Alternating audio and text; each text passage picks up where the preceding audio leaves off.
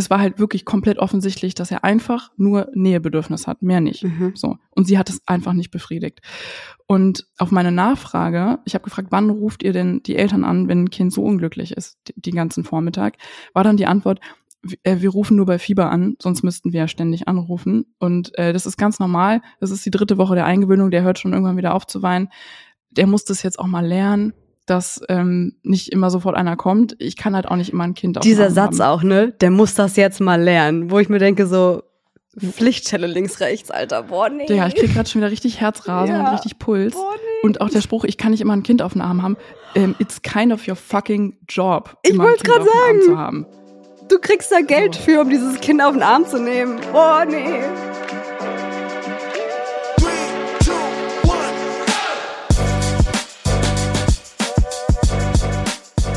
Mama halblang mit Rebecca. Und Sophia.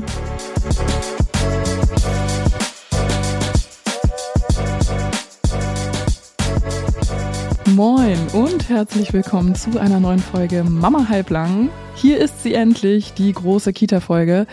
Rund 36 Prozent der unter Dreijährigen werden in Deutschland in einer Krippe betreut und die Zahl, die steigt Jahr für Jahr. Und wir alle, wir wünschen uns eine liebevolle Betreuung für die Allerkleinsten und dieses Thema packen wir heute an. Ich bin Sophia und vor mir sitzt wie immer die wunderbare Rebecca.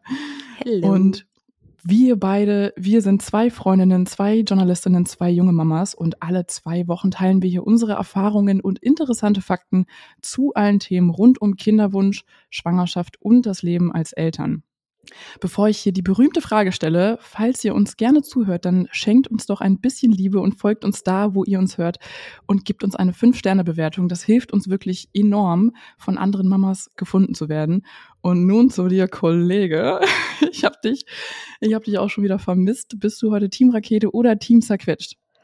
Ich war eigentlich den Tag über kurz davor, heute zu sagen, mega Team zerquetscht. Nicht irgendwie, weil irgendwas total Stressiges passiert ist. Ich bin auch zur Abwechslung einfach mal gesund. Wir alle sind gesund. Ich darf es eigentlich gar nicht laut aussprechen. Das heißt, mir geht's Applaus. eigentlich, mir geht's eigentlich ganz gut. Ich bin ein bisschen müde so. Ich habe heute mal wieder Sport gemacht, nach den sechs Wochen Pause, die ich machen musste. Aber ich muss auch sagen, ich habe einfach immer ultra Bock, mit dir diese Aufnahme zu machen. Ich fieber auch Mhm. der Aufnahme immer so ein bisschen entgegen und finde es fast schade, dass wir nur alle zwei Wochen das machen, weil ich echt so nach ein paar Tagen auch schon wieder dieses Mitteilungsbedürfnis entwickle und Oder? mit dir wieder die nächste Folge machen wollen würde. Ähm, Das ist echt so. weil das für mich ja auch so eine Art Me-Time ist. Also ich finde es auf jeden Fall cool. Ich bin voll bereit. Ich habe eigentlich mega Bock, auch wenn ich müde bin. Deswegen unterm Strich würde ich sagen, Team Rakete. Wie sieht's bei dir aus? Läuft. Ich bin auch mega Team Rakete und wir haben heute auch wieder einen richtig vollen Sack an positiven und auch negativen Erfahrungen und Anekdoten für euch mitgebracht. Ich hatte zum Beispiel eine Horrorerfahrung bei der Kita-Eingewöhnung und ich habe auch die Eingewöhnung dann tatsächlich abgebrochen und äh, mich für eine Tagesmutter entschieden. Und da erzähle ich euch auch, was der Unterschied zu einer Krippe ist, wie so die Kosten sind, worauf man bei einer Tagesmutter achten sollte. Und Rebecca hatte bei der Eingewöhnung die klassische emotionale Achterbahnfahrt. Ich glaube, so Ja. kann man es nennen, oder?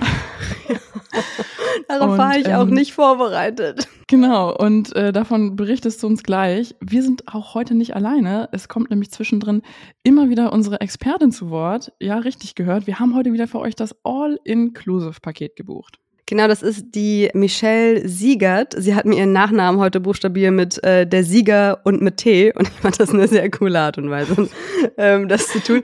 Nice. Ähm, die ist äh, studierte Pädagogin und ähm, arbeitet in der Kita und in der Gruppe, in der auch meine Tochter ist. Das ist eine ähm, Unternehmenskita von meinem Arbeitgeber. Ähm, sie ist auch Bezugsperson von meiner Tochter, dazu auserwählt, auserkoren, zugeteilt, wie auch immer man das sagen möchte. Und ich habe sie einfach mal letztens ein bisschen überfallen und angesprochen und gesagt so, hey, wir machen eine Kita-Folge. Hast du Bock, unsere Expertin zu sein, uns einfach so ein bisschen zu erklären? Genauso wie du jedem anderen Elternteil erklären würdest, wie halt so eine Kita-Eingewöhnung stattfindet, äh, welche Sorgen man sich so macht ähm, und, und, und. Und dem hat sie zugestimmt und äh, ihr werdet da jetzt, demnächst, bald, gleich, die Folge über, äh, werdet ihr richtig hübsche O-Töne von ihr bekommen und ein paar Insights. Beim Thema Tagesbetreuung geht's ja mal ganz vorne los mit der Frage, wann gebe ich mein Kind in die Betreuung ab? Ich glaube, das ist die Frage, die die meisten Eltern auch so brennend beschäftigt. Wann ist mein Kind überhaupt bereit dafür? Ähm, wann bin ich auch bereit dafür? Und bevor wir uns hier um die richtige Antwort kloppen, Rebecca, hören wir uns einmal direkt die fachliche Perspektive von Michelle an. Das perfekte Alter für eine eigene gibt es per se nicht. Ich empfehle, das erste Lebensjahr noch abzuwarten und dann mit dem ersten Lebensjahr zu starten. Ähm, neuronal wird empfohlen, das erst mit dem zweiten Lebensjahr zu vollziehen, weil die Kinder dann einfach aus den Gröbsten raus sind. Dieser Zahnungsprozess ist vorbei. Wichtige Entwicklungsschritte sind in der Kernfamilie abgeschlossen worden. Aber ich möchte noch kurz einräumen, die Entscheidung, mit welchem Alter Eltern ihre Kinder in die Institution bringen, hat Gründe, über die gar, ich gar nicht richten kann ihr als Eltern seid einfach die Experten eurer Kinder. Die Empfehlung lautet also nicht unbedingt vor dem ersten Geburtstag zu starten, aber auch hier sind die Gründe immer ganz individuell. Wie lief das denn bei dir ab, Rebecca? Wann kam da die Entscheidung und wann ging es dann bei euch los? Also da sind ein paar Sachen zusammengefallen. Es war ja so, dass ich von zu Hause aus angefangen habe zu arbeiten, als die Kleine ziemlich genau sechs Monate alt war. Und das ging zu dem Zeitpunkt auch noch mehr oder weniger okay. wie man sich das mit Kind sofort. Aber es hat irgendwie hat's funktioniert und wir haben auch irgendwann so unsere Routinen gefunden, mit denen das geklappt hat. Bloß ähm, die Kids werden ja älter und entwickeln sich weiter und können mehr und fordern ihre ähm, natürlich auch sehr verdiente Aufmerksamkeit einfach immer penetranter auch ein. Und wir haben uns irgendwann angeguckt und gesagt, okay, es geht nicht mehr. Wir brauchen einen Kita-Platz zum äh, Kita-Jahrstart, was ja immer der Sommer ist, so rund um August, wenn ich das äh, richtig weiß.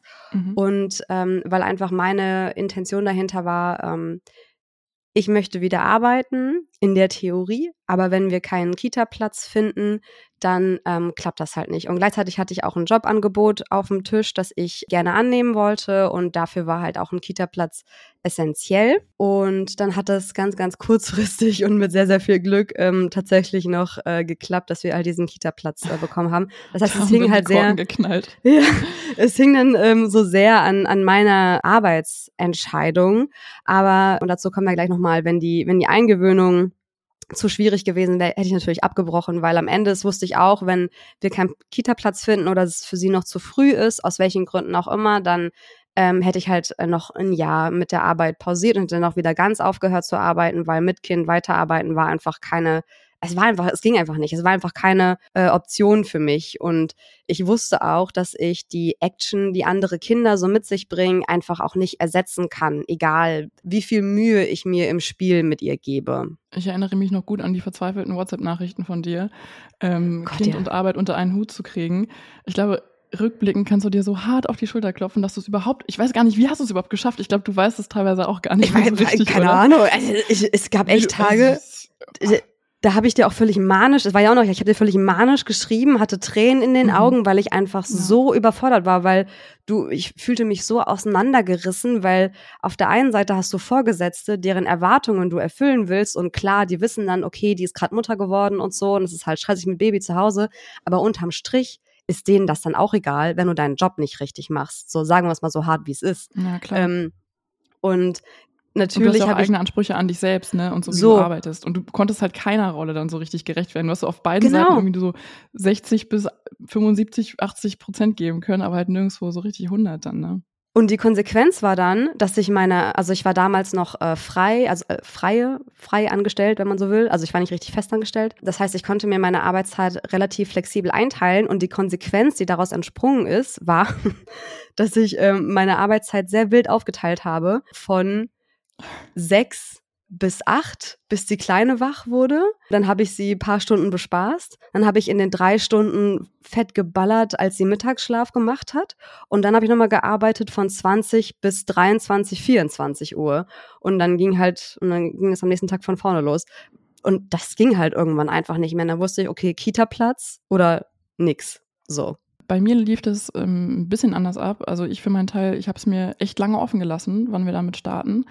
Und ich wollte einfach schauen, wann unser Sohn bereit ist und auch wann ich bereit bin. Und ja, ich weiß, es ist Luxus. Bei uns hat das Geld dafür einfach so noch gereicht, um diese Flexibilität irgendwie zu behalten. Und ich habe das am ersten Geburtstag zum Beispiel noch überhaupt nicht gefühlt. Also ich habe auch gar nicht dran gedacht, ähm, meinen Sohn fremd betreuen zu lassen, weil er war noch gar nicht bereit. Also er war richtig Mama bezogen und hat auch sehr noch an mir geklammert und sich dann kaum so auch von Familienmitgliedern irgendwie auch betreuen lassen. Das war alles irgendwie noch sehr viel gestillt zu der Zeit. Mhm. Ähm, und ich weiß noch, du hast, wir hatten ja irgendwie darüber immer mal wieder so, du hast immer wieder so mit mir eingecheckt und so gefragt, so, ja, hey, irgendwie, ich will gar keinen Druck machen, aber was denkt ihr eigentlich gerade so über das Thema Kita? Und ich meine, also, never, der ist gar nicht bereit. Und, ähm, ja, weil ähm, du, sorry, ich muss einmal kurz reingrätschen, weil du mir halt auch ja. immer, weil du mir immer erzählt hast, so, ja, der Kleine ist so anspruchsvoll und der äh, braucht so viele ja. Reize, weil der halt einfach so eine, so eine Rakete ist in der Entwicklung. Und dann war so ja. mein Gedanke, hey, andere Kinder. Ja, so. ja da gibt es so einen großen Zirkus, der nennt sich Kita und da kann er den ganzen Tag äh, rumtouren. Ja, ja, auf jeden Fall, aber er hat gleichzeitig immer extrem die Rückversicherung von mir gebraucht. Also mhm. dieses extreme übelst verausgaben und dann halt wieder zu mir und zur Ruhe kommen und dann hat er immer diese Geborgenheit gebraucht. Also diese beiden Extremen. Kenne ich irgendwo her von meinem Ehemann. Jetzt habe ich gerade ein bisschen Angst, wie so die nächsten Jahre noch werden. Der ist auch immer so zwischen, zwischen den Extremen unterwegs. Ähm, aber ja, ein paar Monate nach dem ersten Geburtstag ähm, äh, hatten wir dann so ein turbulentes Familienwochenende mit Besuch und so weiter. Und mein Mann und ich saßen abends auf dem Sofa und wir haben beide gleichzeitig dann irgendwie den Eindruck gehabt, dass er jetzt bereit wäre für die Kita. Wir haben das dann irgendwie so in einem, in einem Gespräch beschlossen und weil der Kleine war dann einfach so richtig selbstbewusst, konnte auch sicher laufen, hatte so plötzlich Interesse an anderen Kindern. Das hatte er vorher auch gar nicht so richtig. Ähm, und hat auch nicht mehr so krass an mir geklammert. Also er ließ sich dann durch andere Familienmitglieder auch super betreuen. Und wie es der Zufall so wollte, hat mein Mann dann am nächsten Tag im Büro so eine interne Ausschreibung für einen freien Kita-Platz gesehen, direkt um die Ecke bei uns, hat sich dann spontan drauf beworben und wir hatten das Ding in der Tasche das ist also richtig so, unfair, so laufen Kita-Geschichten eigentlich nie. nee, und du meintest noch so, ja, wart's mal ab. Ja, ähm, Alter. Dann sucht ihr ein halbes Jahr, kümmere dich rechtzeitig und naja, ja. was soll ich sagen? Ja, das kam uns dann einfach so zugeflogen. Ähm, ja, Frech ist, ist das eigentlich fast schon. Ja, das ist halt so ein Kontingent äh, auch über die Arbeitsstelle. Ich meine, du hast eine Betriebskita und am Ende ja. war es bei uns keine Betriebskita, aber so ein, so ein Kontingent irgendwie. Wir haben uns jetzt dann dafür entschieden, dass unser Kind bereit für die Tagesbetreuung ist und in die Tagesbetreuung gehen soll. Woran erkennt man denn jetzt eine gute Kita? Als Pädagoge äh, eine gute Kita zu erkennen, ist gar nicht so einfach. Am Ende höre ich da selber auf mein Bauchgefühl. Gehen die Fachkräfte mit einem Lächeln durch die Kita, ist das für mich schon mal ein gutes Zeichen haben die halt wirklich Lust auf ihren Job? Äh, macht ihnen die, die Arbeit mit Kindern Spaß oder nicht? Das ist es, worauf es ankommt. Man darf sich also durchaus auf sein Bauchgefühl verlassen. Was war dir denn bei der Auswahl wichtig? Gab es da irgendwelche Kriterien? Naja, also erstmal glaube ich, muss man da auch so ein bisschen Wunschvorstellung mit Realität abgleichen. Jetzt kommt es ein bisschen drauf an, wo ihr wohnt. Aber wenn ihr in Ballungszentren wohnt, ist die Wahrscheinlichkeit relativ hoch, dass ihr vielleicht gar nicht unbedingt die Wahl habt, ja? Also ich meine, die mhm. Idealvorstellung wäre ja, man hat so, keine Ahnung, man hat so fünf Kitas zur Auswahl und die einen haben so Pickler-Konzept, die anderen sind irgendwie mhm. bilingual und wieder andere machen, hast du nicht gesehen, Waldorf, so, genau. und die ja. Realität sieht leider ganz anders aus. Mhm. Ähm, ich muss dazu sagen, wir haben ja, das habe ich ja in der Erwartungen versus Realität Folge schon mal erzählt. Also unsere Kita-Suche war ja unfassbar anstrengend und nervenaufreibend mhm. und eigentlich ein Ding der Unmöglichkeit. Und äh, dann, wir hatten dann in unserer jetzigen Kita hatten wir einen Besichtigungstermin sozusagen ähm, wo wir uns das Ganze mal angucken konnten. Und wir waren sofort von hell auf begeistert. Ist ja, wie gesagt, keine öffentliche Kita. Also die haben zwar ein Kontingent an öffentlichen Plätzen, ist aber zu ganz, ganz großen Teilen eine Betriebskita von meinem Arbeitgeber. Und ähm, zwei Wochen oder ja, so zwei Wochen nach diesem Besichtigungstermin haben wir dann die E-Mail bekommen, so, hey, wir haben einen Platz für Ihre Tochter, obwohl bei dem Besichtigungstermin gesagt wurde, eigentlich ist alles belegt. Und wir so, Kita-Platz. Und das Allerlustigste war, dass wir ein paar Tage später einen Anruf bekommen haben von der Kita hier gegenüber, von der ich auch schon mal erzählt hatte. Mhm. Und, und so schließt sich jetzt der Kreis ganz kurz, weil ich habe mir die halt trotzdem mal angeguckt, weil ich dachte, hey, ist ja eigentlich mega praktisch. Ich arbeite, arbeite ja Teilzeit für die Tage, an denen ich nicht arbeite, dass ich einfach nur über die Straße gehen muss und sie in der Kita abliefern kann. Coole Hat Sache. seine Vorteile, ja. Genau. Deswegen habe ich mir die mal angeguckt, bin, bin rüber, habe mit den Erziehern gesprochen oder mit einer Erzieherin, um genauer zu sein. Und die haben halt auch einen ganz, ganz anderen Aufteilungsschlüssel. Also ich glaube, wenn ich mich richtig erinnere, ich will jetzt nichts Falsches sagen, waren das zwei Erzieher auf 16 Kinder. Wo du erstmal denkst so, Mhm. how? Und es waren auch, glaube ich, keine, Alt Ja. keine altershomogene Gruppen. Mhm. Also von, ich glaube, von sozusagen einem Jahr bis drei oder so sind da alle irgendwie miteinander. Und dann habe ich mich mit der so unterhalten und es ging so um die Eingewöhnungsphase und hatte ja im Kopf, wie die andere Kita aussah und wie, Mhm. wie da so mein Eindruck war. Und dann hat sich direkt, also wir saßen in diesem großen Kita-Raum und dann hat sich direkt vor uns ist ein Mädchen irgendwo runtergefallen und ähm, also keine Ahnung, irgendwie von einem niedrigen Stuhl, einem Bobbycar oder sowas war das und hat sich aber den Kopf angestoßen dabei. Also hat sich halt de facto wehgetan. So, ne? Mhm. Das war halt direkt vor uns. Dann meinte die Erzieherin so zu ihr, ja, lass jetzt mal gut sein, wir unterhalten uns hier gerade. Dicker. Und in dem Moment war die Sache für mich gelaufen. So, ich meine, ich hatte mich innerlich eh schon so halb für die Betriebskita entschieden. Mhm. Und ähm, aber in dem Moment war das für mich klar. Und ich bin nach Hause, habe davon meinem Mann erzählt und der meinte so, ey, ich vertraue dir da, wenn du kein gutes Bauchgefühl hast, dann, Mhm. dann lassen wir das. Und am Ende war das auch die beste Entscheidung, die wir treffen konnten. Wir sind super zufrieden mit unserer Kita momentan. Und das ist halt, glaube ich, so das Ding, Stichwort Bauchgefühl.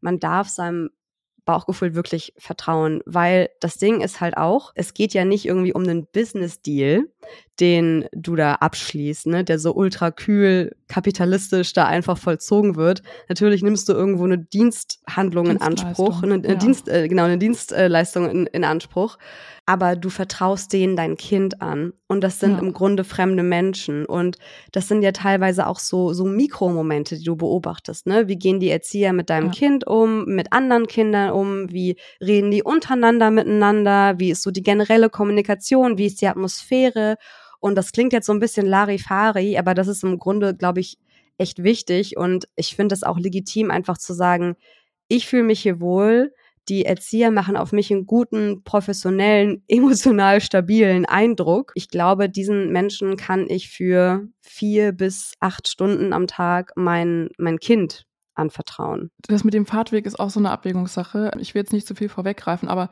ich fahre zur Tagesmutter definitiv deutlich länger, als wir es zur Kita gebraucht haben. Zur Kita war es fünf Minuten mit dem Fahrrad. Für die paar Tage Eingewöhnung erzähle ich gleich alles. Und zur Tagesmutter fahren wir 20 Minuten mit dem Bus. Aber ich würde immer, immer, immer die weitere Strecke wählen und dafür einfach die bessere Betreuung vorziehen. Also die, wo Ja, ich mich wohler fühle definitiv. und wo ich wirklich zu 1000 Prozent vertraue. Dafür würde Das ich ist immer ja am Ende das Strecke Wichtigste. Und ich glaube, man muss auch, man kann auch nur aufs Bauchgefühl vertrauen, weil so viele andere Parameter zur Entscheidungsfindung hast du gar nicht. Weißt du, was ich meine? Ja, du kannst dir die Ähm, anderen Kinder das Kita- die angucken. Kita kann- so. ja, du kannst das beste Konzept haben. Also ich erzähle auch gleich noch von, von unserer Kita-Erfahrung, die ja sehr negativ war. Das kann das beste Konzept sein, ähm, der beste Träger und, und Qualitätstüv-Siegel DIN A5 geprüft. Das bringt ja am Ende alles nichts, wenn die Praxis scheiße ist und wenn ständig Personalmangel ist. So Ja. quatschen wir gleich noch drüber. Zum Thema Eingewöhnung. Früher war es ja so, dass man das Kind einfach zur Tagespflege gebracht hat. Man hat sich verabschiedet und ist gegangen und hat es acht Stunden später abgeholt. Mhm. Ähm, ja, klingt furchtbar. Es war halt einfach so. Ähm, und heute gibt's aber fast überall ein Konzept zur Eingewöhnung. Und was es genau damit auf sich hat, das erklärt Michelle uns.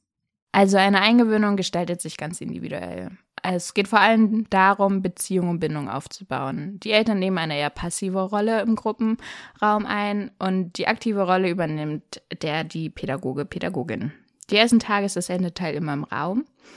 Und nach der ersten Trennung, das ist so in der Regel nach dem dritten Tag, schaut man anhand der Reaktion des Kindes und des Elternteils, wie die Zeit jetzt gestaffelt wird. Äh, braucht ein Kind etwas mehr Zeit, um sich an die Situation zu gewöhnen, wird die Anzahl der Stunden ganz soft gestaffelt. Grundsätzlich ist die Dauer der Eingewöhnung auf sechs Wochen berechnet. Wie lange hat denn eure Eingewöhnung gedauert, Rebecca? Also bis zu dem Moment, wo ich innerlich so ein bisschen loslassen konnte und nicht mehr wie so ein Wiesel um die, das Kita-Gebäude rumscharwenzelt bin, sofort in Bereitstellung, äh, um wieder reinzusprinten und mein Kind abzuholen, hat es, glaube ich, so zwei bis drei Wochen gedauert. Und bis die Eingewöhnung komplett abgeschlossen war und sie jetzt ähm, auch komplett nicht mehr weint und sich sogar freut, wenn sie die Erzieher sieht und die anderen Kids sieht, hat es ja so fünf Wochen, glaube ich, im Schnitt. Ja, doch fünf Wochen ja, ungefähr. Das ist bei uns ganz ähnlich. Also unsere hat auch so ungefähr so einen Monat gedauert. Also so, dass er alle Abläufe auch sicher antizipieren konnte und sich so sichtlich wohl und sicher gefühlt hat. Ähm, bevor ich hier meine Horrorstory droppe, Rebecca, erzähl du doch mal ein bisschen, wie bei euch so die Eingewöhnung ablief. Also es, es fing erstmal damit an, dass wir so ein Kennenlernen-Elternabend ähm, hatten mit, mit allen mit allen Eltern und allen Kindern, wo erstmal ganz kurz, wo alle Erzieher vorgestellt wurden von, von der Gruppe und ähm, quasi auch so ausgewählt wurde, wer ist welche Bezugsperson für wen. Also wir haben äh, zwölf Kinder, drei ähm, Erzieherinnen, Betreuerinnen, Pädagoginnen. Das heißt pro Pädagogin vier Kinder. Und in der Mitte waren so ganz viele Spielzeuge aufgebaut. Und meine Tochter war die einzige, die sofort losgesprintet ist und sich auf diese Spielzeuge gestürzt hat. Hat sich sogar zwischenzeitlich auf den Schoß einer komplett fremden Frau gesetzt, wo wir auch ähm, uns kurz angeguckt Mega haben, cool. so Weiß sie, wer ihre Eltern hätte mein, sind? Hätte mein Sohn halt in dem Alter nie gemacht, ne? Der war halt in dem Alter so noch gar nicht äh, genau. Da, dazu bereit, ja. Also wir haben relativ zeitnah nach ihrem ersten Geburtstag angefangen. Das habe ich, glaube ich, auch noch gar nicht erwähnt. Also ja, Anfang August äh, ging das Ganze dann los. Und da haben wir dann eigentlich gedacht, und es wurde uns von außen auch so kommuniziert, äh, ja, die Eingewöhnung, das wird ein Kinderspiel. Also das, äh, das wird easy. Mhm. Und es war auch alles super mit diesen ersten drei Tagen, wie Michelle es erzählt hat, dass wir dann da zusammen dahin gegangen sind. Und das war für mich schon so eine halbe Me-Time fast schon, weil das Kind ist mhm. beschäftigt und war mega on fire und ich konnte mich so ein bisschen zurücklehnen. Und dann kam die erste Trennung. Ich muss dazu sagen, ich konnte vorher, auch wenn ich mich nicht verabschiedet habe, konnte ich einfach so aus dem Raum gehen und kurz auf Toilette gehen. Das hat sie überhaupt nicht mhm. interessiert. Dann kam die erste bewusste Trennung und du sollst dich ja bewusst verabschieden. Es ist ja super, super genau. wichtig, dass du halt dich ja. wirklich bewusst verabschiedest, Tschüss sagst, dem Kind noch ein Küsschen gibst und sagst so, ciao kleine Maus, ich hole dich gleich wieder ab, hab einen super schönen Tag in der Kita.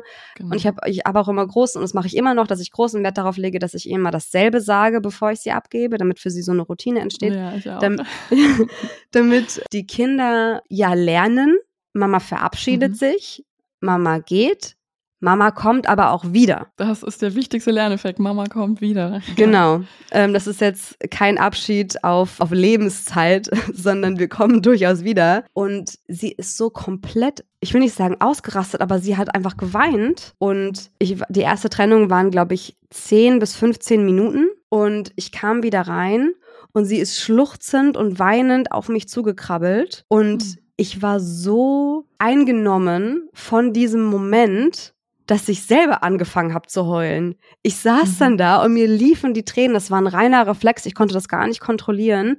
Ich war so konsterniert davon, dass sie da so emotional auf mich losgesprintet ist, weil ich damit auch gar nicht gerechnet hatte. Sie war ja so aufgeschlossen, Fremden gegenüber, glaub, Menschen, das war das die Ding, sie. Ja, du wurdest so extrem überrascht. Ja, und also es war wirklich, wirklich heftig. Und da war ich kurz davor zu sagen, ja, ver vergesst das Ding, wie wir machen das hier nicht. Also ich nehme sie jetzt das wieder nach Hause und so. Ja. Und das, da, ich wurde aber super aufgefangen von den, von den Betreuungspersonen da und ich habe auch das Gefühl gehabt, eigentlich werden auch die Eltern immer so ein bisschen eingewöhnt, nicht nur, nicht nur die, die Kinder. Begleitet. Wir haben, wir haben, äh, wir haben sogar eine, wir haben eine E-Mail bekommen damals kurz vor Eingewöhnungsstart von von, von dem Kita-Träger, äh, wo drin stand, die Kita ist der erste Schritt der Kinder aus dem Elternhaus raus. Und ich dachte so, fuck. Stimmt. Um Gottes Willen. Hast sofort irgendwie dein Kind vor Augen, wie es auszieht irgendwann. Und, und dann wurde, da, genau, also das war so der erste Moment, wo ich richtig gemerkt habe, oh, das wird hier doch gar nicht so easy. Ähm, aber dann wurde ich halt super begleitet und es wurde dann so Schritt für Schritt, für Schritt ähm, fortgeführt. Die äh, Trennungszeiten wurden immer weiter verlängert. Irgendwann hat sie sogar eigentlich eher überraschend in der Kita geschlafen, was ich, was ich sehr gut fand, weil Schlafen hat ja auch so viel mit Loslassen zu tun. Ne? Du musst ja innerlich loslassen, mhm. um irgendwie einzuschlafen und ähm, das hat mich dann sehr, sehr positiv überrascht und ich hatte auch immer, ich hatte gerade von Michelle immer so ein gutes Feedback und das fand ich auch so, so wichtig. Das habe ich so ja wertgeschätzt und tue es immer noch, wenn ich sie jetzt ähm, in Anführungsstrichen normal abhole, weil ich dann mhm. einfach weiß, so mein Kind ist für sie nicht nur wichtig, wenn ich sie bringe und sie abhole, wo ich mit dabei bin und sie quasi so einen Performance-Druck hat, wenn du so willst, sondern halt auch Mhm. in der Zeit dazwischen. Und dann wurde das immer weiter verlängert und irgendwann waren wir dann so weit, dass ich gesagt habe, ähm, okay, ich habe Anfang September fängt mein Job an, danach brauche ich diese Fulltime sieben Stunden Betreuung, kriegen wir das hin? Und es hat dann auch geklappt und seitdem läuft's. Und es ist echt nur ein, ein reiner Gewinn. Richtig gut. Ja, schön. Ich will jetzt gar nicht eine positive Story mit meiner Downer-Story hier direkt äh, so, so den Deckel drüber machen, aber die Story, die muss ich euch auf jeden Fall erzählen. Und am Ende ist ja alles positiv ausgegangen, weil wir jetzt auch eine wunder, wunderschöne Tagesbetreuung haben. Ähm, da kann ich mich deinen positiven Erzählungen dann auch nur anschließen. Okay, also ich erzähle jetzt unsere unsere Horrorerfahrung bei der Kita-Angewöhnung. Erstmal zur Kita. Mega tolles pädagogisches Konzept, tolle neue Einrichtung, toller Garten mit selbstgebautem Bienenstock und selbstgebautem Ofen, wo die Brot backen, bla bla bla. Also Am Ende bilingual alles- oder sowas ja auch, ne? Ja, ja, alles. Bilingual, Ja. genau. Und Alles. am Ende, alles, alles. Am Ende ist all das egal, wenn eine Erzieherin einfach komplett daneben ist. So, also mein Sohn war 15 Monate alt und der erste Tag, der fing damit an, dass wir verschieben mussten, weil die Erzieherin krank war. So, Hm. ähm, fängt schon mal gut an. Dann am zweiten Tag hat die Kita-Leiterin die Eingewöhnung übernommen, weil ja unsere Bezugserzieherin immer noch krank gemeldet war. Mm. Und das war für mich, weißt du, es war für mich alles noch nicht so schlimm. Alles, was ich jetzt erzähle, war nicht so krass beschissen und traumatisierend wie der letzte Tag, den ich da erlebt habe.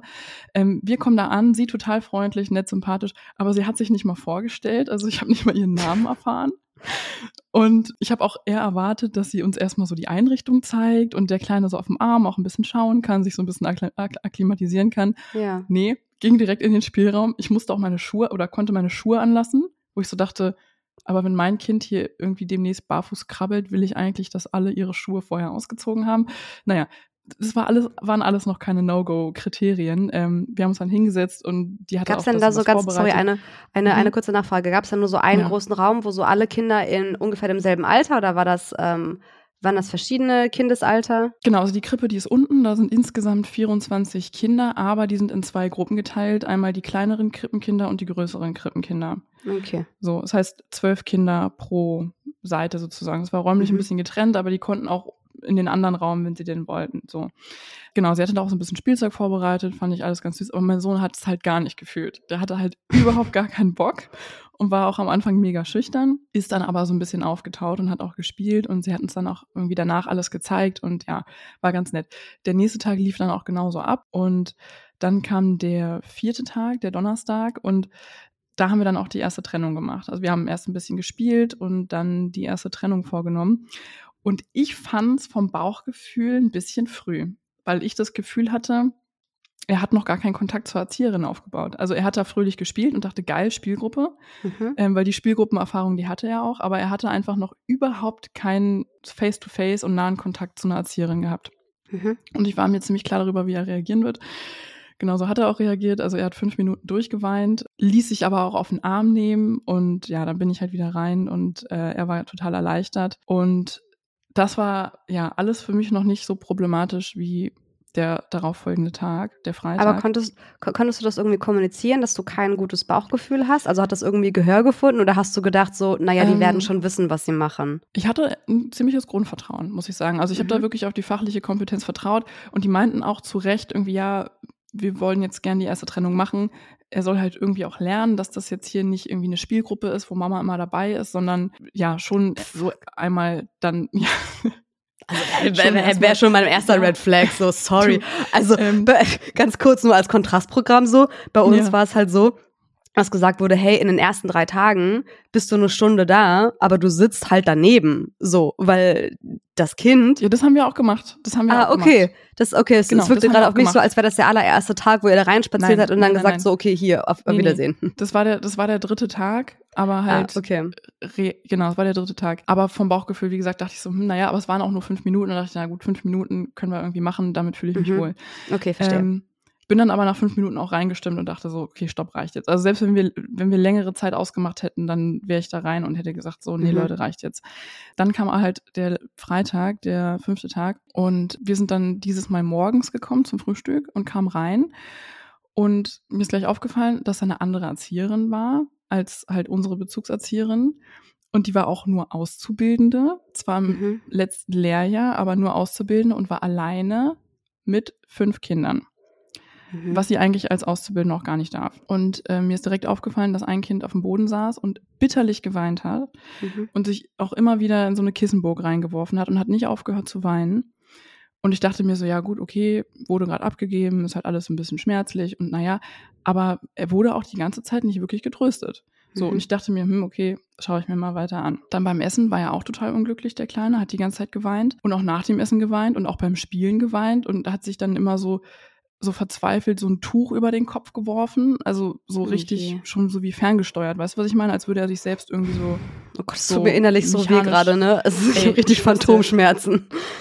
pass, ich war danach traumatisiert nach dem ganzen Tag. Wirklich. Ich konnte es halt nicht auf mir sitzen lassen. So, ich musste das, musste das ansprechen. Hm. Ähm, die Erzieherin hat ihn auch dann einmal, einmal auf den Arm genommen und er war sofort ruhig, hat sofort Mhm. aufgehört zu weinen. Und dann hat sie ihn wieder abgesetzt und er hat sofort weiter geweint. Also, es war halt wirklich komplett offensichtlich, dass er einfach nur Nähebedürfnis hat, mehr nicht. Mhm. So. Und sie hat es einfach nicht befriedigt.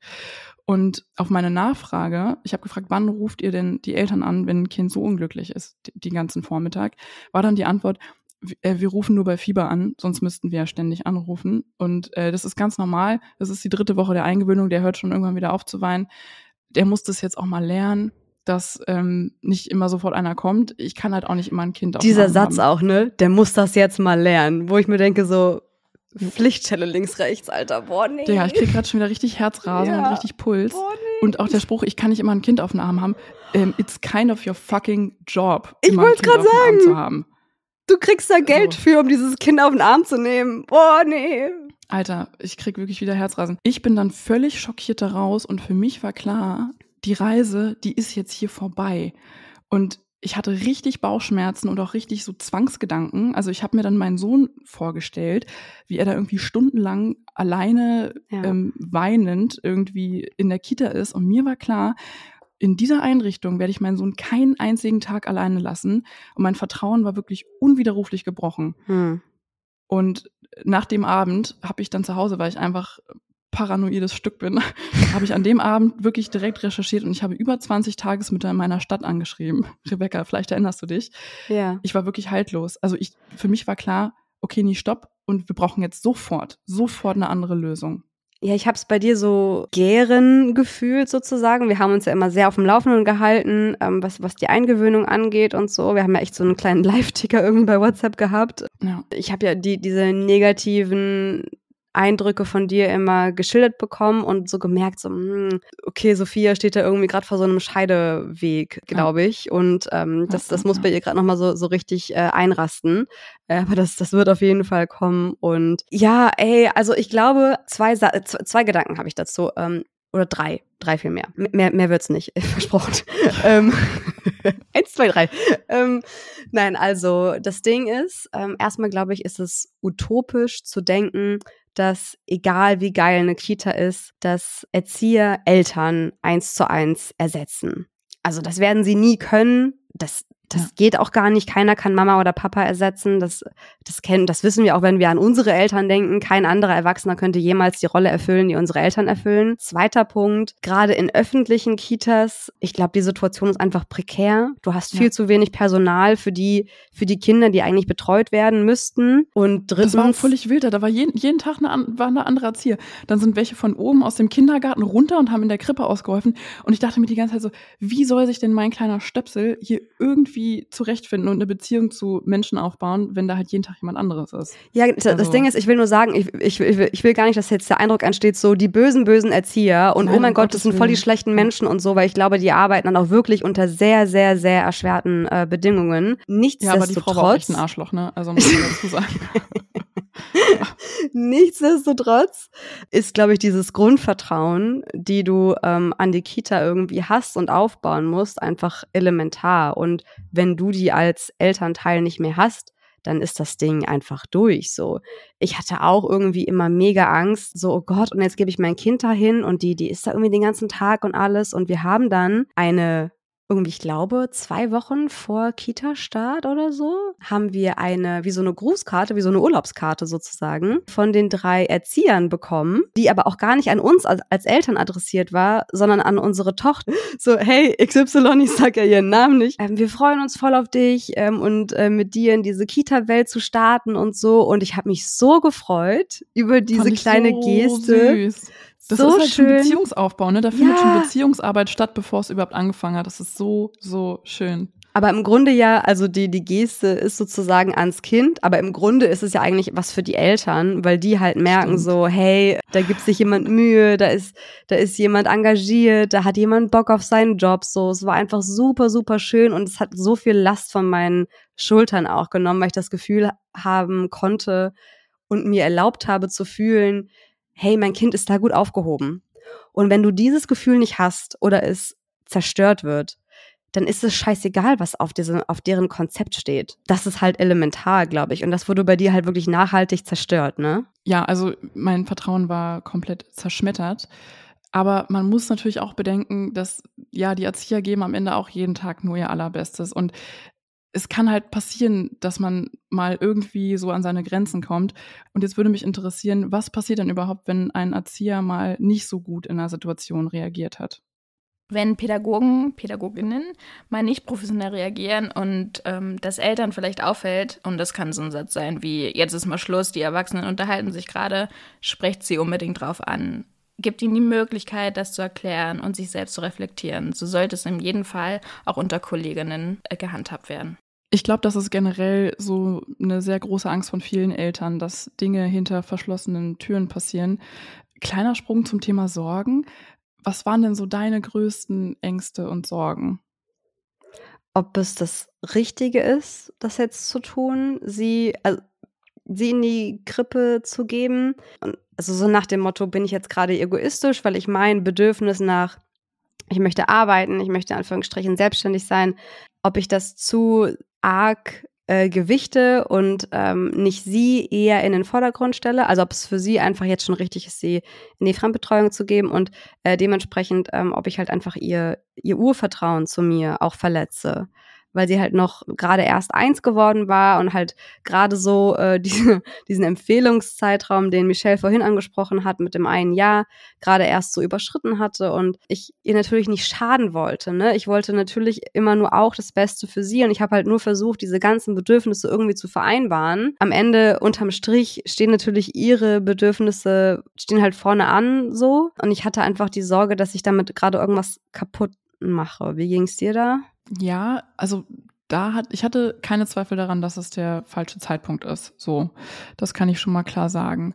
Für mich war einfach völlig klar, dass es nicht mehr in eine Kita geht, auch aus anderen Gründen. Also ich fand es da auch dann rückblickend einfach zu laut, zu unruhig, zu stressig, ähm, mhm. so für die Bedürfnisse meines Sohnes. Und als wir dann am Ende die Tagesmutter kennengelernt haben, das erzähle ich euch gleich, da fiel es mir einfach wie Schuppen von den Augen, dass das jetzt wirklich genau die richtige Betreuungsform ist, ähm, einfach weil es noch ein paar Unterschiede so zur Kita gibt. Michelle hat uns noch einmal aus der Erzieherperspektive erzählt, was so die häufigsten Ängste bei Eltern sind und wie sie damit umgeht.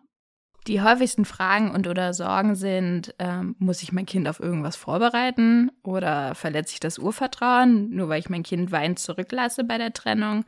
Also ihr müsst eure Kinder auf nichts vorbereiten. Das Wichtigste ist, dass ihr Vertrauen habt. Vertrauen in euch, eurem Kind und in der die Pädagoginnen. Habt ihr als Elternteil ein ungutes Gefühl, sprecht es unbedingt an, damit es sich erst gar nicht auf euer Kind überträgt. Denn eure Bindung bleibt so oder so bestehen. Und das ist einfach eine neue Situation, an der sich das Kind erstmal gewöhnen muss. Nun war mein Vertrauen in die Kita ja unwiderruflich gebrochen. Und ich habe mich dann an die Worte meiner Hebamme erinnert. Die ähm, hatte uns schon damals empfohlen, im Alter von, also im Alter bis drei Jahre, sich eine gute Tagesmutter zu suchen. Und ich habe mich ja dann, wie beschrieben, hingesetzt und habe so an die 20 angeschrieben und die Absagen, die ließen dann auch nicht lange auf sich warten und die trudelten so nach und nach ein. Hm. Und ich habe schon ein bisschen Schiss gekriegt und dachte so, okay, das war's jetzt erstmal so mit diesem Projekt.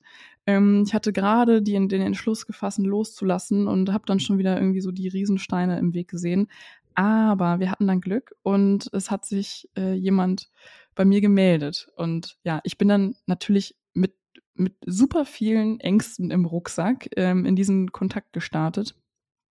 Und wir hatten dann zu dritt ähm, ein Kennenlernen eines Nachmittages, also mein Mann, unser Sohn und ich. Und es war ganz witzig. Sie hatte nur Sitzgelegenheiten für Kinder. Das fand ich ganz cool. Also wir saßen dann da alle so auf ganz kleinen Schemelchen. Weißt du, auch so mein, mein Mann, der einfach so übelst ein richtiger Schrank ist, hat sich da auf so ein Ding gekauert. ähm, und eine Sache ist mir extrem aufgefallen, und zwar der Kleine hat sofort angefangen zu spielen und äh, mhm. aber auch so richtig raketenmäßig, so richtig selbstbewusst ist er da durch die Wohnung marschiert. Und nach der Unterhaltung war dann für alle klar, ja, das passt von beiden Seiten wirklich gut. Und ich habe auch deutlich gemacht, dass es mir sehr wichtig ist, dass unser Sohn Körperkontakt bekommt, wenn er ihn denn möchte hm. und dass er liebevoll getröstet wird, dass er kuscheln kann, wenn er möchte, weil das war so dieses kleine Trauma, was bei mir da hängen geblieben ist. Ähm, ja. Dieses Kind, was da unbegleitet die ganze Zeit geweint hat und einfach nur auf den Arm wollte. Und ich kann jetzt gerne mal ein paar Infos zum Thema Tagesmutter raushauen, weil ihr lieben Halblangis habt euch da Fragen technisch auch verausgabt und uns die Bude eingerannt. Ähm, also ein paar Infos. Eine Tagespflegeperson, das ist so der Überbegriff, das ist wie so eine kleine Minigrippe, kann man sich das vorstellen. Und die dürfen maximal fünf Kinder bei sich aufnehmen. Ist nicht wenig, aber ist auch ein überschaubarer Rahmen. Und das kostet bei uns jedenfalls genauso viel wie die Kita. Und die Gebühren werden dann auch bei der Stadt abgerechnet. Und ähm, jetzt als Beispiel Berlin zum Beispiel, dieser Kita-Gutschein, den es in Berlin gibt und ich glaube auch anderen Bundesländern, ich weiß es gerade nicht genau, weiß ich auch nicht. Ähm, der gilt dann auch für die Tagesmütter. Und bei uns zum Beispiel werden die Beiträge dann am Einkommen bemessen und die, Tag die, die Beiträge sind für Kita und Tagesmutter dann exakt gleich. Und die Tagesmutter ist dann bei der Stadt angestellt. Das heißt auch keine private Person. Rebecca, das dachtest du ja am Anfang, oder? Dass man yeah. da so bei eBay Kleinanzeigen so eine Anzeige schreibt, Suche Tagesmutter. So mega shady einfach sich da so eine Sabine irgendwie meldet, die irgendwie den ganzen Tag raucht und da irgendwie noch zwei Hunde auf dem Balkon hat und die sagt, naja, bring die Kleinen ja aber morgens um acht vorbei und ich schaukel den dann schon. ja, genau, so habe ich mir das vorgestellt. Ich fand auch den Tages, also den Begriff Tagesmutter so befremdlich, ne, weil der fast schon wie so ein Vorwurf dir verdeutlicht, dass du das Muttersein den Tag über halt so outsourced. So. Dieser Begriff der hat euch da draußen auch beschäftigt. Ähm, Sage ich gleich noch was dazu. Ähm, was ich auch ganz nennenswert finde, ist, dass die Tagesmutter genau wie Erzieher in der Krippe verpflichtet ist, jährlich Fortbildungen zu machen. Also es gibt extra Fortbildungstage, auch extra Urlaubsanspruch, ganz normal wie eine Angestellte. Und ähm, viele haben sich gefragt, wie das mit dem Essen ist.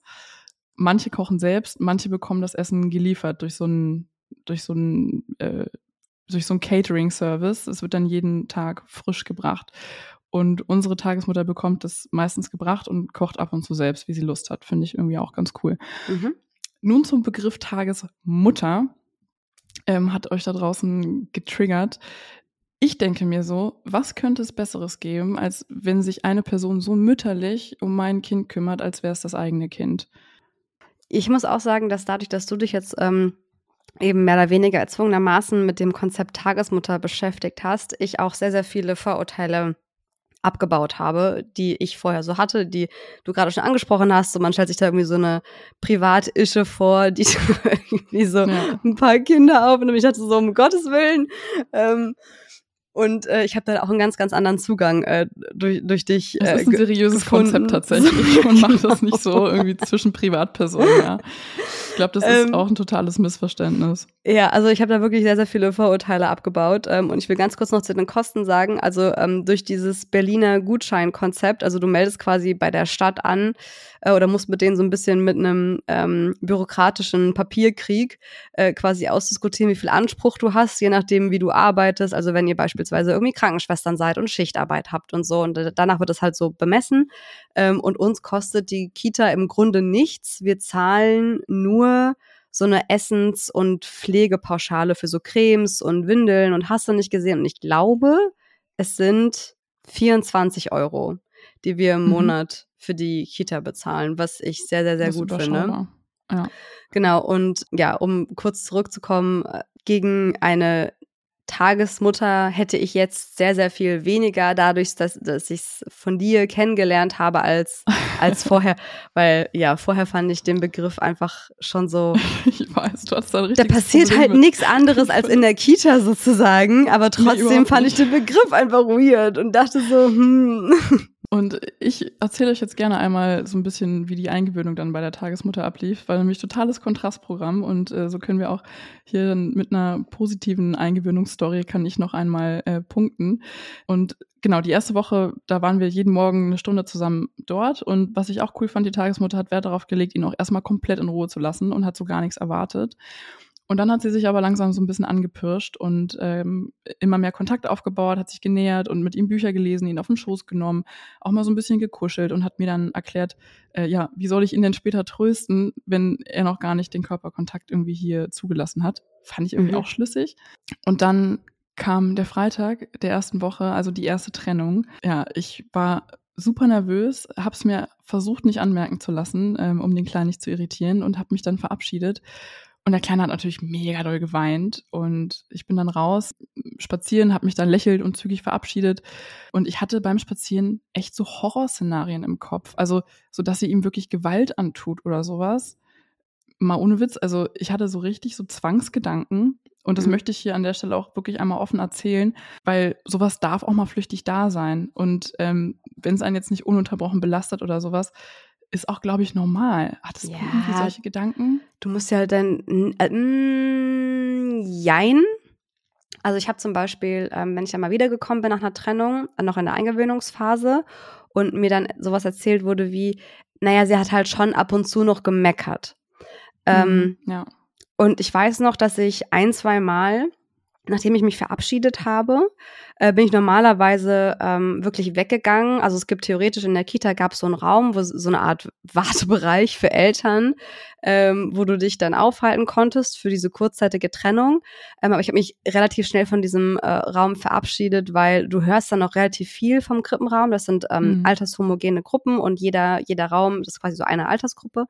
Ähm, und du hast halt von der Gruppe meines Kindes noch relativ viel gehört und wenn ich habe es nicht ertragen, sie ähm, mhm. dann so zu hören.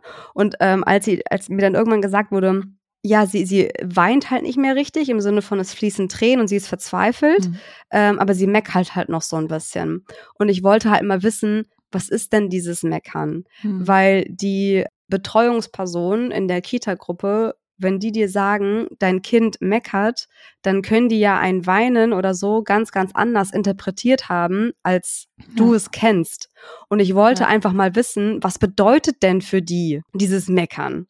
Und ist das das, was ich auch von meiner Tochter kenne, dieses klassische Meckern, wo sie eigentlich nur so ein bisschen unzufrieden ist und es eigentlich gerade nicht so cool findet oder hat sie wirklich ein Problem gerade? Und dann bin ich auch ein, zwei Mal bin ich vom Raum stehen geblieben, direkt vor der Tür und habe mir das einfach angehört, weil ich wissen wollte, was passiert da?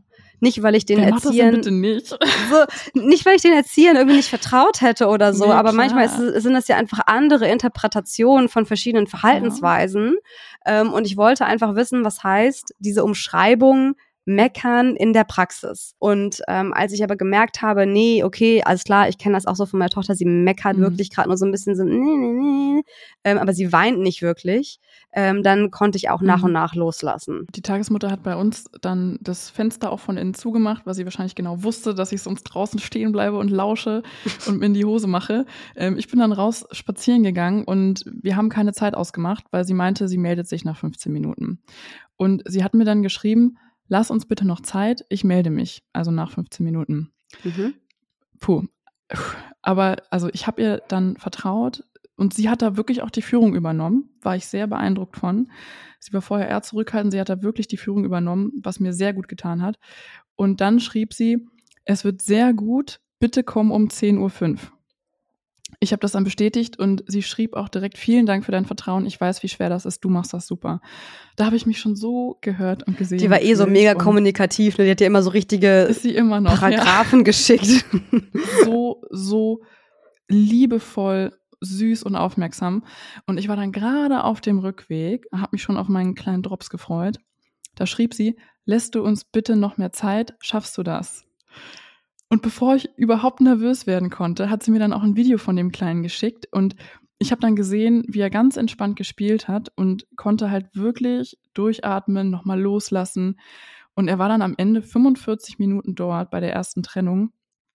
Ähm, und beim Abholen hat sie mich dann halt auch so richtig doll gelobt und auch genau erzählt, wie er sich verhalten hat. Und sie meint, es hat halt gedauert, aber er hat sich dann trösten lassen und sie wollte dann ähm, ihn auch nicht aus seiner Entspannung rausreißen. Also er hat sich trösten lassen, was ein bisschen gedauert hat. Dann hat er sich entspannt und sie wollte das einfach noch ja so ein bisschen dabei belassen und sie wollte ihm die Möglichkeit geben, einfach sich zu akklimatisieren.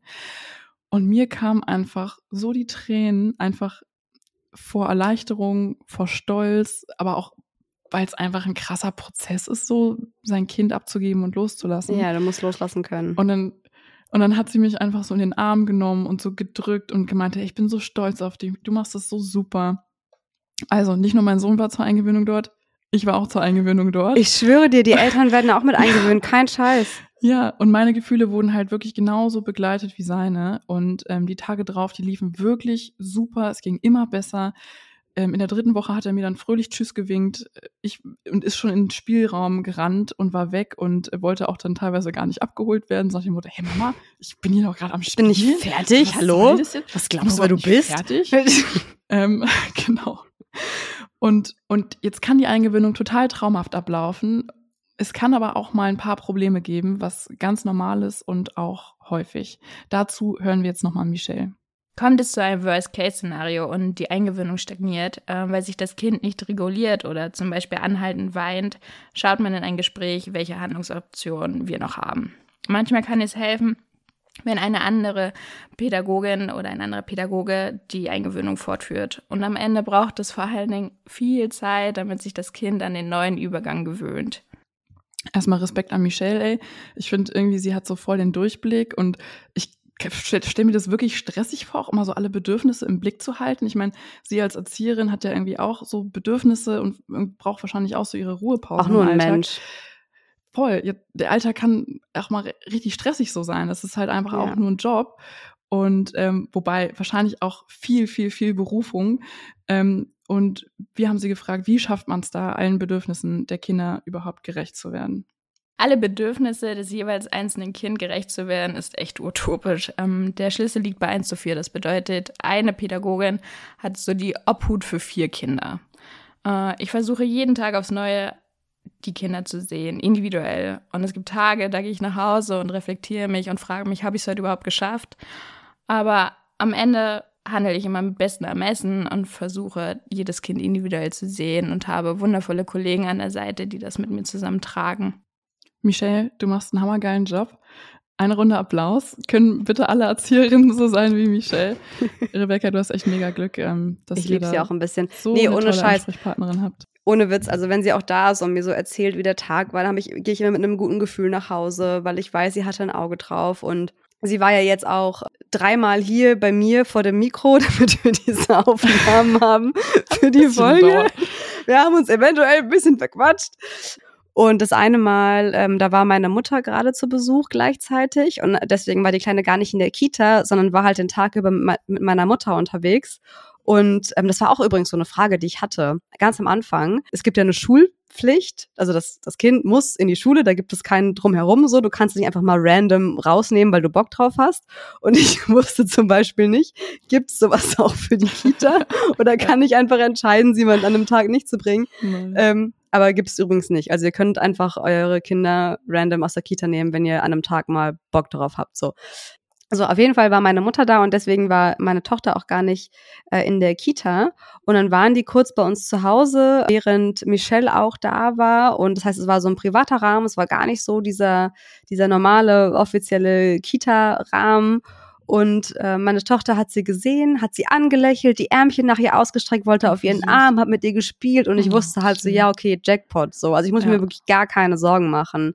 Und es ist halt wirklich, wirklich cool, weil ich es auch sehr, sehr mag, wie sie, also die, ihre Einstellung zu, wie gehen Kita in, oder wie gehen äh, Kinder mit der Kita-Situation um, weil sie sagt auch immer, genauso wie wir arbeiten gehen, während die Mhm. Kids in der Kita sind, ist das in der Kita sein für die Kinder auch ein Job.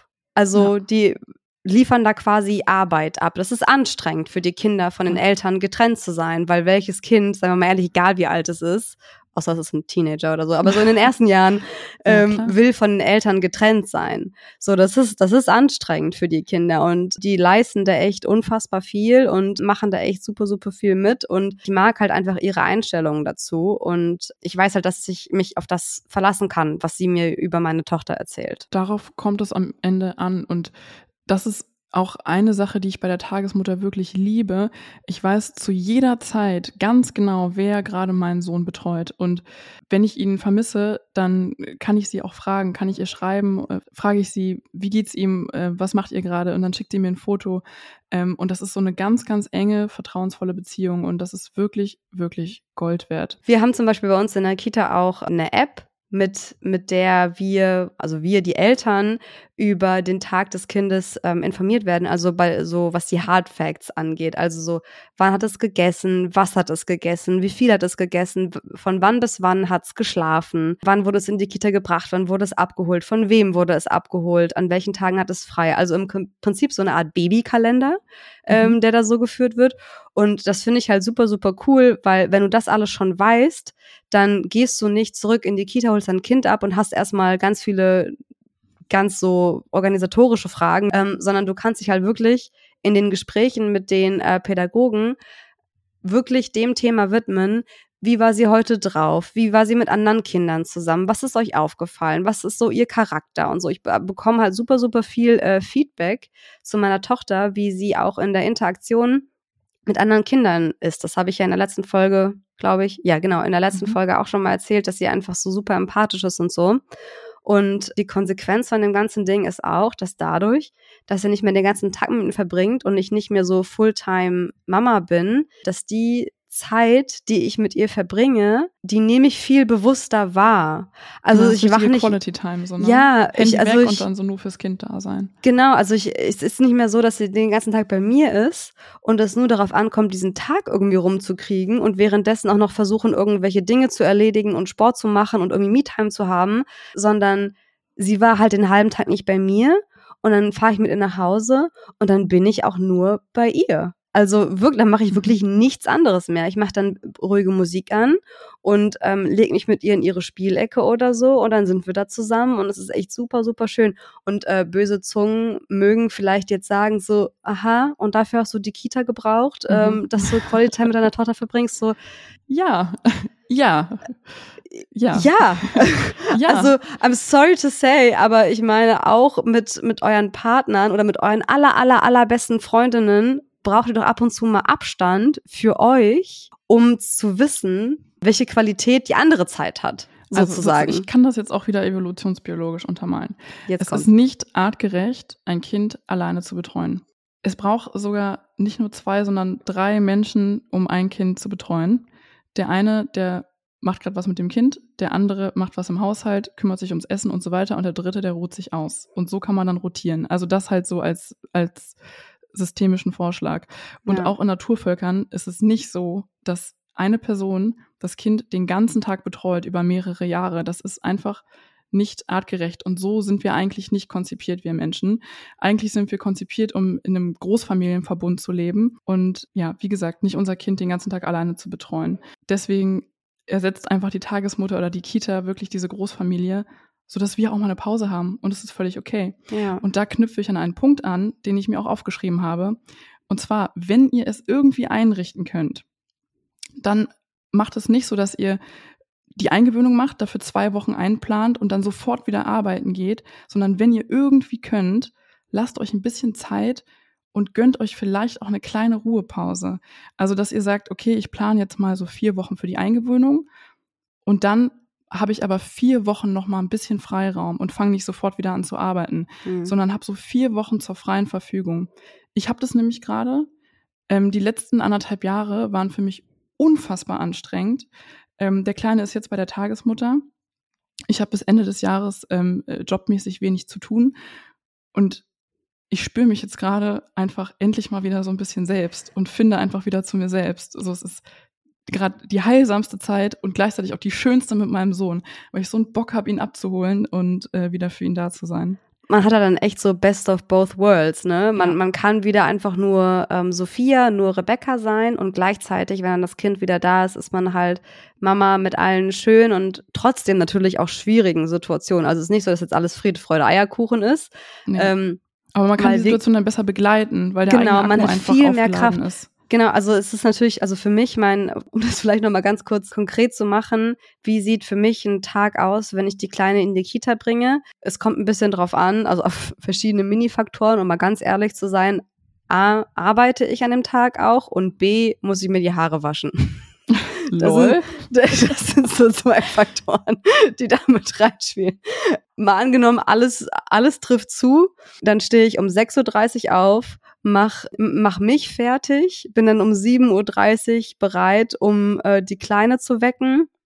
Um Viertel nach acht gehe ich dann mit ihr aus dem Haus, fahre zur Kita, gebe sie um Viertel vor neun ab, damit ich um neun Uhr morgens pünktlich an meinem Arbeitsplatz bin, arbeite dann ähm, bis kurz vor vier. Ich habe eine Betreuung von sieben Stunden, hole dann meine Tochter ab, fahre nach Hause, bin dann wieder Fulltime Mama sozusagen in der Zeit, bis dann mein Mann zwischen sechs und sieben, sieben, halb acht nach Hause kommt und wir uns das dann aufteilen, er sie dann ins Bett bringt und wir unseren Paarabend oder Me-Time-Abend oder was auch immer haben. So sieht quasi unser Tag aus und in der Kita sieht's dann für die Kleine so aus, dass sie da abgeliefert wird. Dann äh, momentan sind noch nicht alle Kinder eingewöhnt. Wenn ich Mhm. das richtig im Kopf habe, kommen noch, äh, noch bis Januar noch ein paar Kinder dazu. Am Ende werden es äh, maximal zwölf sein. Und dann ähm, am Ende, also am Anfang haben alle Kinder ihren eigenen Rhythmus und es wird halt versucht, damit am Ende alle einen gleichen Rhythmus haben. Sprich, sie werden abgeliefert, irgendwann bekommen sie Mittagessen, dann werden sie alle schlafen gelegt, dann spielen sie wieder alle, dann bekommen sie einen Snack und dann werden sie irgendwann nach und nach sozusagen abgeholt. So sieht ein Tag aus.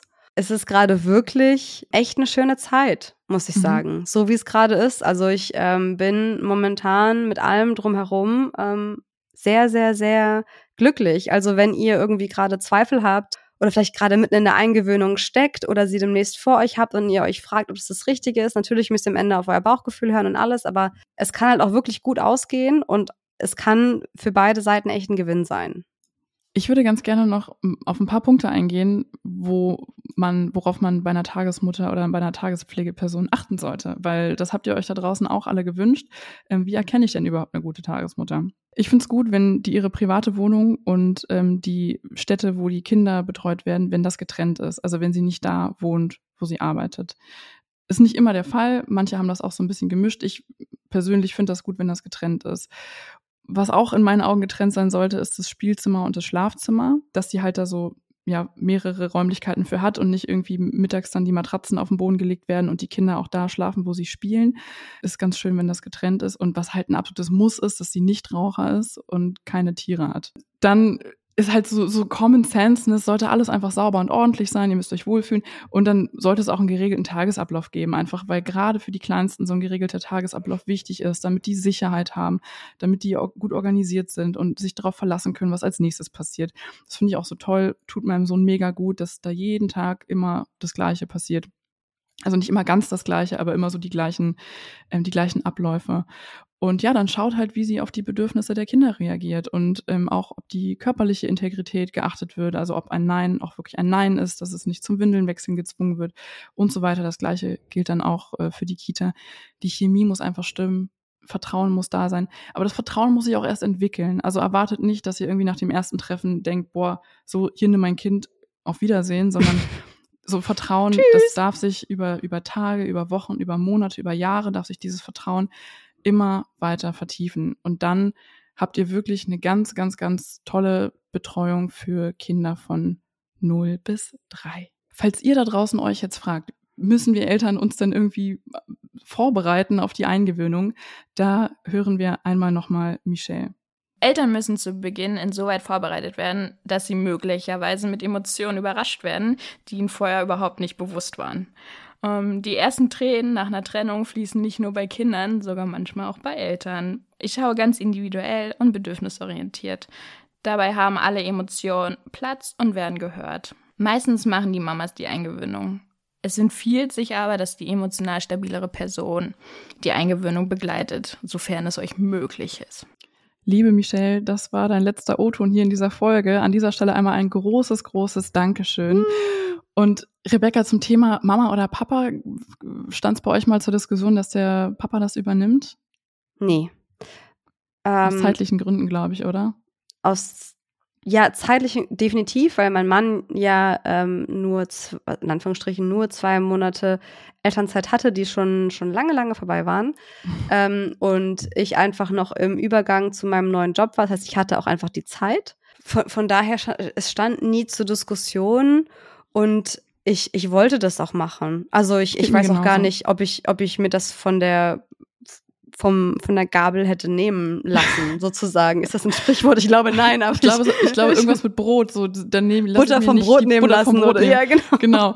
Ähm, nee, geht mir genauso. Also ich wollte das auch übernehmen und ich finde, dass ich das wirklich richtig, richtig gut und richtig ähm, kompetent auch gelöst habe unter der Führung unserer tollen Tagesmutter. Jetzt haben wir schon ganz viel heute von Michelle gehört. Es gibt da draußen noch zwei Mädels, zwei junge Mädels, die wir euch gerne vorstellen wollen. Die haben nämlich zeitgleich mit uns bei Instagram gestartet. Und das sind die liebe Asu und Tina mit dem Kanal live aus der Kita. Verlinken wir euch auf jeden Fall auch nochmal in den Show Notes. Und die beiden sind super junge und auch sehr witzige Krippenerzieherinnen. Und die stellen sich euch einmal vor. Hallo ihr da draußen. Hi, wir wurden ja gerade schon kurz vorgestellt. Die Ase und ich sind seit einigen Jahren Kolleginnen. Ich verbessere Freundinnen. Richtig gute Freundinnen. ähm, wir haben viele gemeinsame Interessen, teilen uns den Beruf. Ich würde sagen, es ist einfach ein Match. Genau, wir wollen doch unseren Instagram-Kanal einfach zeigen, wie wichtig unser Beruf einfach ist. Mehr Anerkennung, mehr Wertschätzung, einfach dieses gesehen werden, was wir jeden Tag leisten. Wir möchten, dass das alle sehen. Vor allem, dass es einfach, ja, genau wie du sagst, viel mehr ist als einfach nur Kaffee saufen. Richtig cool, Mädels. Macht auf jeden Fall weiter so. Und ihr alle, ihr Halblangis, könnt den beiden ja mal die vollste Halblangi-Power schicken und denen auch mal die 10.000 voll machen. Und bevor ich euch erzähle, wie es nächste Woche weitergeht, kommt jetzt die Rausschmeißer-Fragenrunde. Ich wollte gerade die McDonalds äh, äh, Melodie singen, dieses aber es ist ja gar nicht unser Jingle.